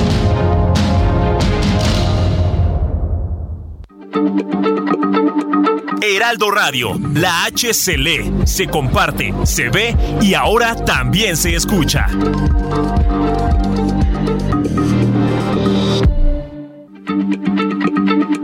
Heraldo Radio, la H se lee, se comparte, se ve y ahora también se escucha.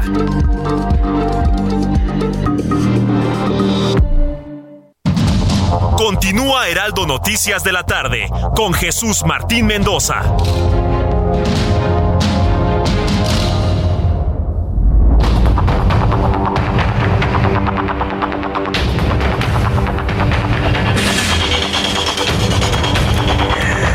Son las 7.30, las 19.30 horas del centro de la República Mexicana. Converso con María Elena Pérez Jaén, diputada federal del PAN, secretaria de la Comisión de Transparencia y Anticorrupción. Eh, diputada María Elena Pérez Jaén, ¿cómo, eh, ¿cómo detectaron ustedes estos faltantes en el ejercicio 2019 y 2020 que suman casi 500 millones de pesos no declarados o no aclarados dentro de la CONADE? Bueno, además de, de que mencionas que soy secretaria de la Comisión de Transparencia y Anticorrupción en la Cámara de Diputados, soy integrante de la Comisión de Vigilancia de la Auditoría Superior de la Federación Mm. e integrante de la Comisión de Gobernación. Como tú lo sabes, los diputados integramos, tenemos que estar en tres comisiones. Bien, yo estoy en comisiones pues muy importantes, pero eh, especialmente en los temas de fiscalización y de transparencia, tú lo sabes, nos conocemos hace muchos años. En estos temas, pues yo soy decana en Transparencia en México, pero especialmente lo que tiene que ver con fiscalización, pues es una de mis facultades y de mis responsabilidades como integrante de la Comisión de Vigilancia de la Auditoría Superior de la Federación. Bien, bien lo mencionabas que estas 56 denuncias que yo yo presenté esta mañana en la Secretaría de la Función Pública son el resultado del análisis de, de auditorías realizadas en 2019 y 2020 a la Comisión Nacional de Cultura Física y Deporte, la CONADE, por parte de la Auditoría Superior de la Federación. Bien, yo hice todo este análisis y lo que hice fue, pues, decirle a la Secretaría de la Función Pública ante estas denuncias, ¿qué están haciendo ustedes? Porque vemos que la Auditoría Superior de la Federación, pues, nos entrega los informes individuales de los resultados de estas auditorías, pero parece ser que no presenta denuncias.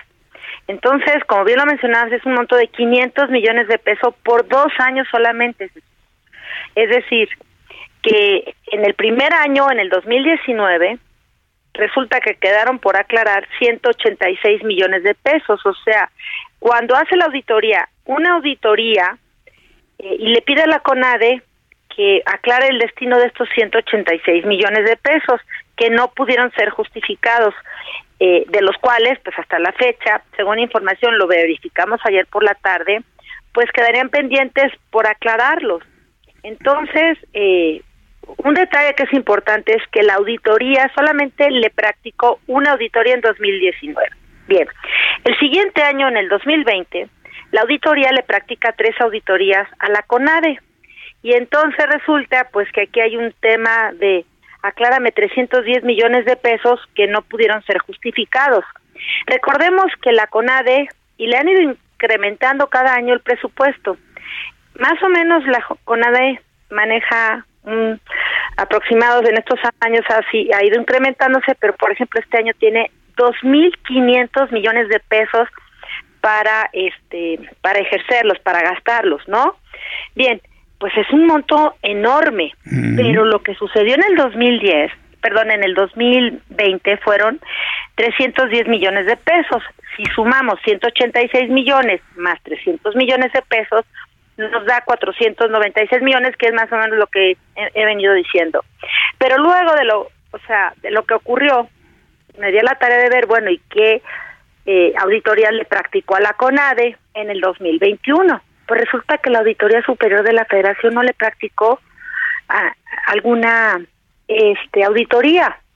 Pero lo más pues lo más grave de todo esto es en lo que aparentemente en estos quebrantos no hubo la justificación de estos gastos. Si tú me permites, solamente para dar algunos ejemplos, que es lo que yo manifestaba esta mañana en la conferencia de prensa, cuando les dije, presenté 56 denuncias porque si uno va haciendo la sumatoria, pues dan los 500 millones.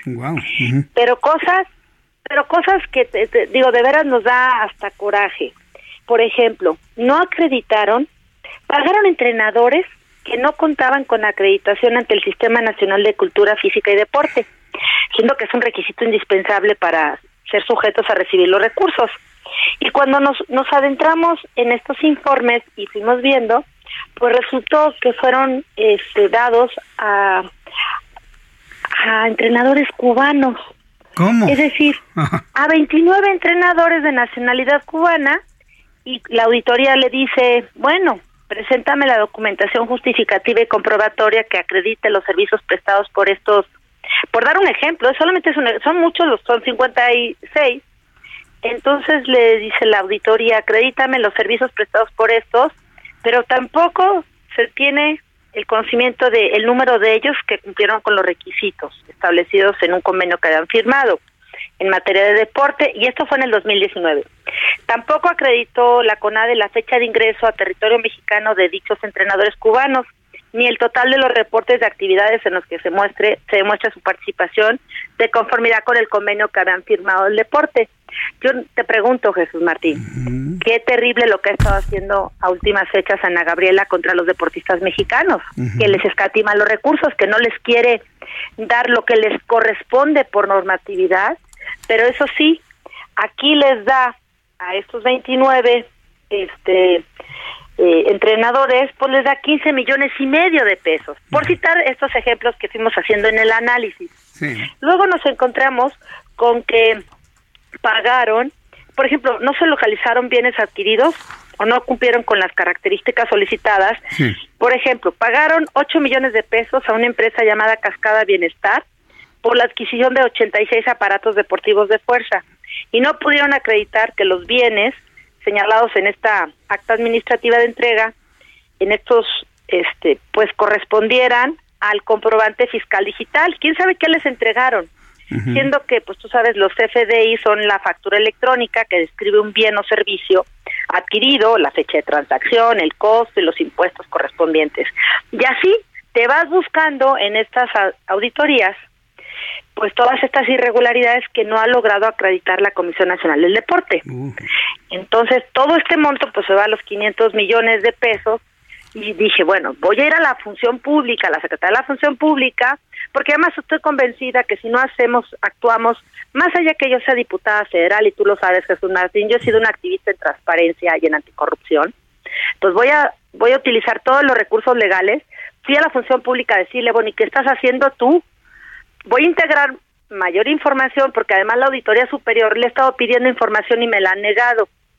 Jesús Martín, a mí, siendo diputada federal, y tú sabes que la Auditoría Superior de la Federación es el brazo fiscalizador que tiene la Cámara de Diputados y de alguna manera de la Comisión de Vigilancia donde estoy, pues ni siquiera a mí me responde. Pues, la Comisión de Vigilancia no funciona. No me sorprende, pues este, este, gobierno ha demostrado que no no es muy proclive a la transparencia, digo, entonces no me sorprende que se que no se contesten este tipo de solicitudes, diputada. No, pero además, no, imagínate, si yo le hago las solicitudes vía Plataforma Nacional de Transparencia, no me responden. Se las hago como diputada y no me responden. Entonces, porque el auditor superior de la federación, David Colmenares, pues ya es un hombre que se acomodó en Morena, los propios integrantes, los diputados de Morena que están en la Comisión de Vigilancia de la Auditoría, mis compañeros, pues lo protegen, porque lo llamamos a cuentas, el presidente de la Comisión de Vigilancia, Pablo Angulo, que es del PRI, pues tampoco puede tener mucha maniobra porque nos mayorita Morena. Entonces se ha vuelto todo un círculo perverso de protección al gobierno federal por parte de la Auditoría Superior de la Federación, que debería de fiscalizar recursos y presentar las denuncias penales, ¿no? En, en este caso, si es de la gravedad, que yo creo que hay algunas de estas que son estos pliegos de observaciones que le hicieron a la CONADE, que de veras son de montos, te vas encontrando pues montos que sumados te digo son 500 millones, pero hay de 40 millones, de 50 millones, de 30 millones. O sea, Ana Guevara, Guevara se ha despachado pues con la cuchara grande en la CONADE porque pues no ha aclarado esto. Pero además la, Auditoría Superior de la Federación ahora los, la está protegiendo porque en el 2021 no le practicó ninguna auditoría. Y para el 2022 son cuatro auditorías que verdaderamente son de desempeño, o sea, un poco auditorías cosméticas, sin ser auditorías forenses, exacto. Para a los entes públicos hay que fiscalizarlos con auditorías forenses, o sea, profundas, para saber cómo se gastaron los recursos. María Elena Pérez Jaén, manténganos al tanto de cómo va todo este asunto. Nosotros lo vamos a informar aquí en el Heraldo. Por supuesto, habrá reacciones seguramente de la responsable del deporte en México. Y quiero agradecerle infinitamente estos minutos de comunicación con el auditorio del Heraldo. María Elena Pérez Jaén, muchas gracias. Que tenga muy buenas noches. No, igualmente, muchas gracias. Y más para terminar, digo que ahora Ana Gabriela ya no tiene la velocidad en los pies para ganar medallas de plata. Ahora lo tiene en las manos, pero para esfumar los dineros públicos. Muchas gracias. prestidigitadora. Bueno, muy bien. Sí, sí, sí, desaparece a una velocidad impresionante. Sí, no, ¿Dónde quedó la bolita? Gracias, María Elena. Un fuerte abrazo. Hasta luego. Gracias, igualmente. Sí, nada más. A eso se expone Ana Gabriela Guevara. Que le digan que cambió la velocidad de los pies por la velocidad de las manos. Ahorita lo ves, después no lo ves. Bueno, son las 7 con 40, hora del centro de la República Mexicana. Bueno, pues 56 denuncias, 56. Seguramente mañana temprano habrá reacciones, ¿no? De cómo es que los fifís quieren ahí.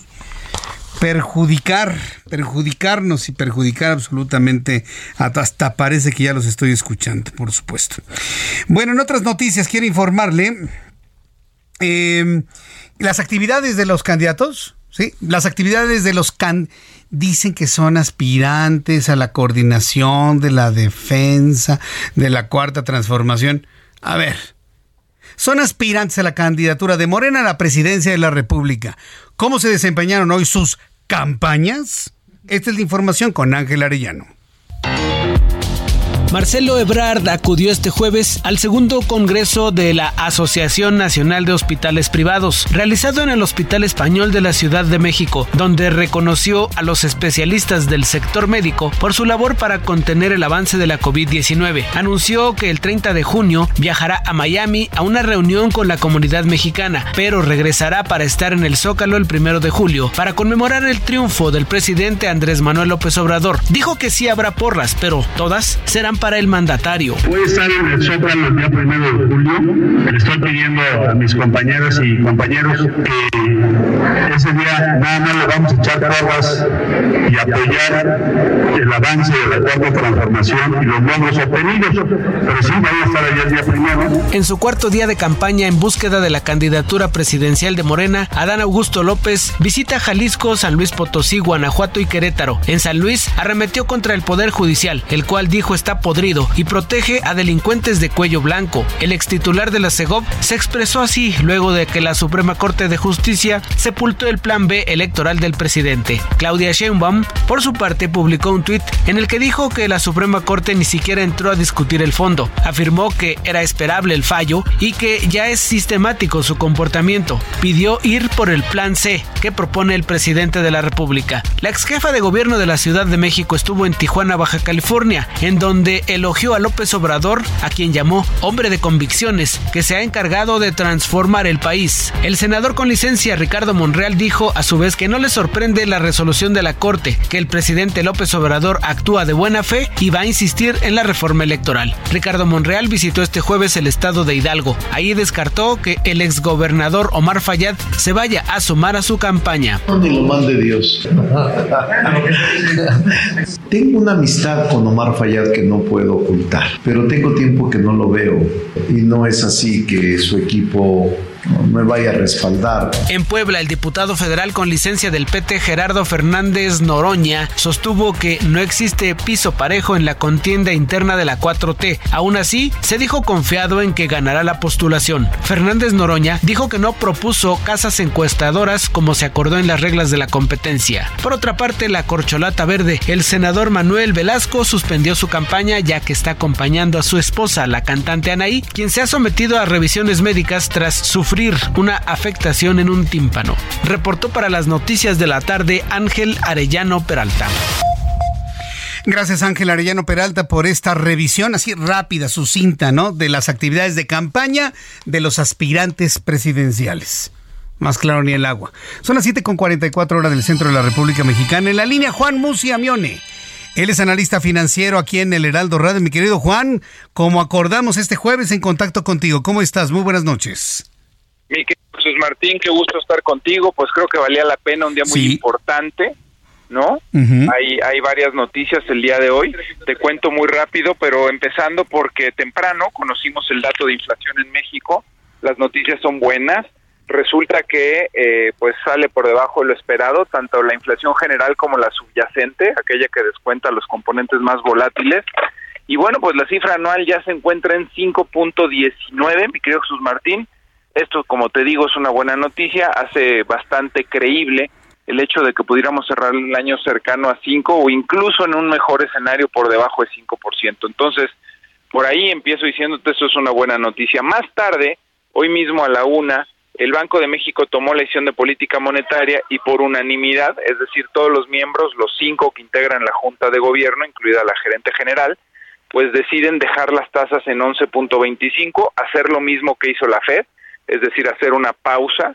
Y bueno, pues el comunicado también muy esperado, no hay sorpresas, pues diciendo que eh, pues dejan la puerta abierta para mayores incrementos en lo subsecuente, ¿no? O sea, no están diciendo aquí ya acabamos, tampoco están diciendo vamos a poder o vamos a volver a subir, pero pues sí es un comunicado que deja abierta la puerta para eso. De lo que sí hablaron es de que se podrían quedar las tasas por un periodo prolongado altas, es decir, de alguna forma lo que está diciendo es que muy probablemente podamos, este, pues de aquí a finales de año cerrar con esa tasa de 11.25 y pues eso evidentemente es una noticia dura para la economía, vivir con tasas altas, ya lo he comentado muchas veces, pues no es un escenario idóneo, porque evidentemente el costo del crédito, el costo del financiamiento para negocios y personas que tienen deudas y que quieren ser más productivos, emprender, etcétera, pues evidentemente esto complica un poco las cosas.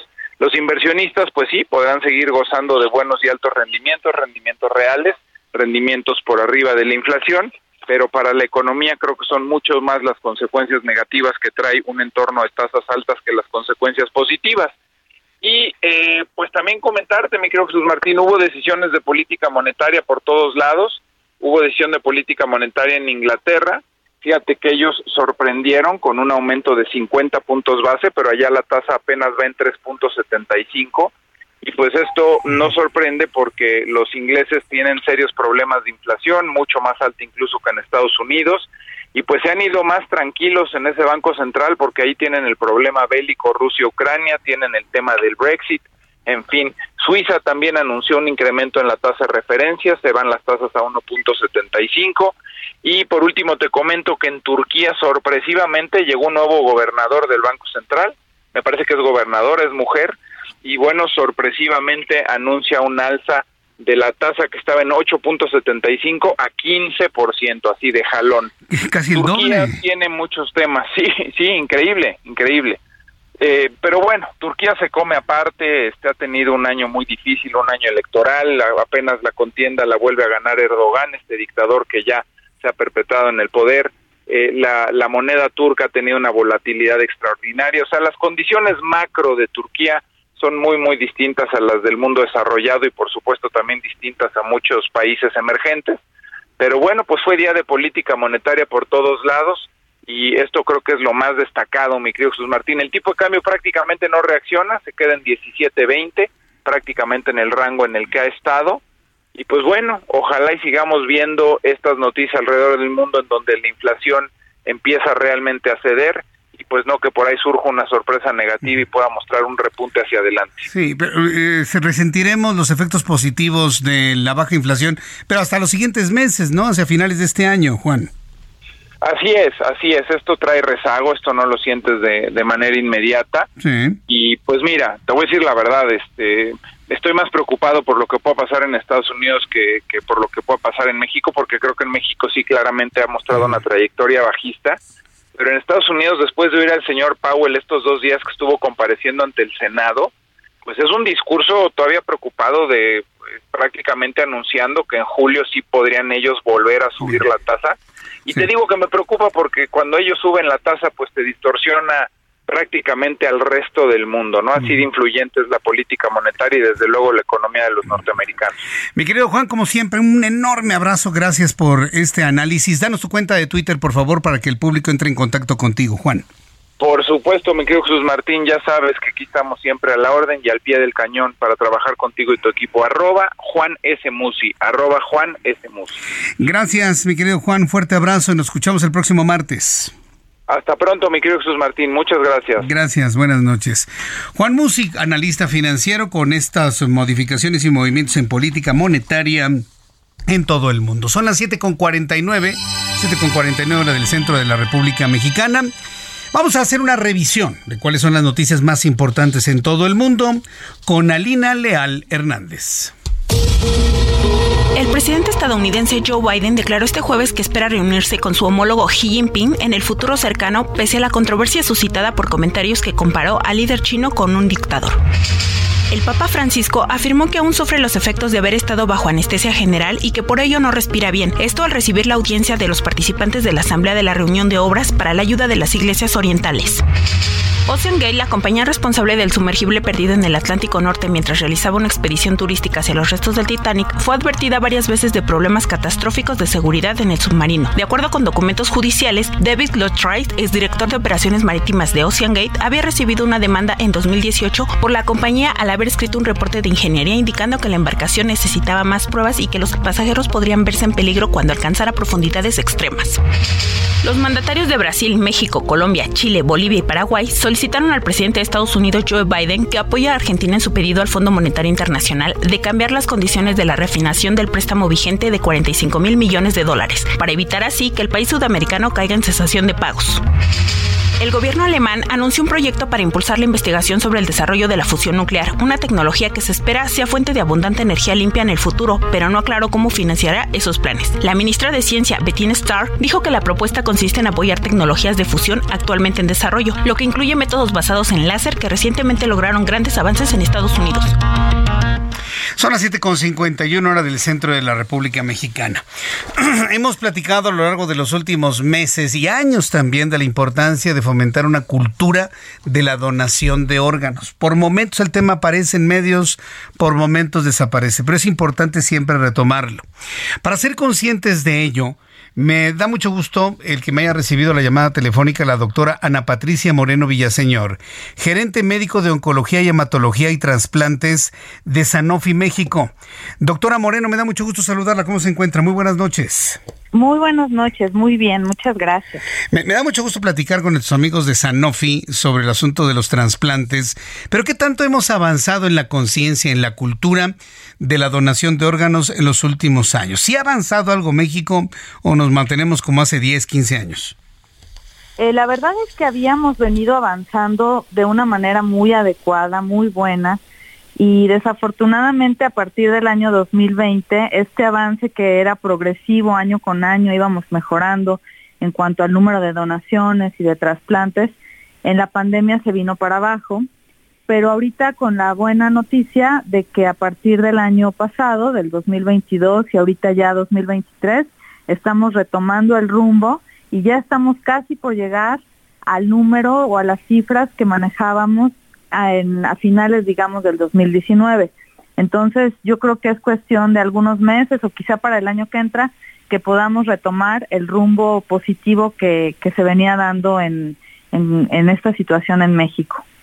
Una persona que dona necesariamente tiene que morir por un problema cerebral, necesariamente tiene que ser joven. Esas son las primeras dudas que muchas personas tienen. Eh, pues necesariamente no, pero eh, sí lo ideal es que sea joven porque nos habla de que los órganos están en mejores condiciones y pueden ser realmente de utilidad para alguien más. Y en cuanto a la muerte encefálica, sí, eh, hay ahorita en otras partes del mundo, especialmente en España, que es uno de los países pioneros en todo lo que al trasplante se refiere, están ellos apoyando mucho cuando el paciente también muere por paro cardiorrespiratorio. Sin embargo, ahí, por obvias razones, eh, la intervención de todo el cuerpo médico debe ser inmediata tras el paro, el paro cardiorrespiratorio para poder extraer en buenas condiciones los órganos que se pretenden donar. Como eso requiere otro tipo de preparación, de logística de los servicios médicos y todo, aquí en México no está muy bien implementado. Aquí lo, que se usa más es justamente lo que usted menciona, de que el paciente está en muerte encefálica, que es lo que llamamos la muerte cerebral, y que ya no tiene ninguna posibilidad de estar en buenas condiciones, entonces se le notifica a la familia que el paciente ya no va a despertar y ellos son quienes dan la autorización de que le procedan a la extracción de órganos antes de desconectar. Doctora Moreno, se me acaba el tiempo del programa, pero quiero invitarle para el día de mañana o un día posterior a seguir platicando sobre donación de órganos. Muchas gracias, doctora Moreno. Claro que sí, hasta luego. Buenas hasta luego, buenas noches. Ya nos vamos. Televisión mañana a las 2 de la tarde, canal 8.1, 6 de la tarde, Heraldo Radio. Soy Jesús Martín Mendoza. Gracias, hasta mañana. Esto fue Heraldo Noticias de la tarde con Jesús Martín Mendoza.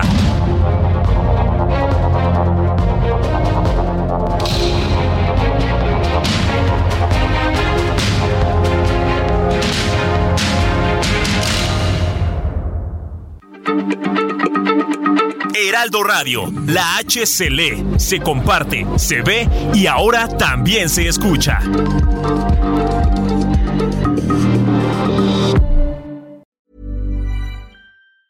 Tired of ads barging into your favorite news podcasts? Good news. Ad-free listening is available on Amazon Music for all the music plus top podcasts included with your Prime membership. Stay up to date on everything newsworthy by downloading the Amazon Music app for free or go to amazon.com slash news ad free. That's amazon.com slash news ad free to catch up on the latest episodes without the ads.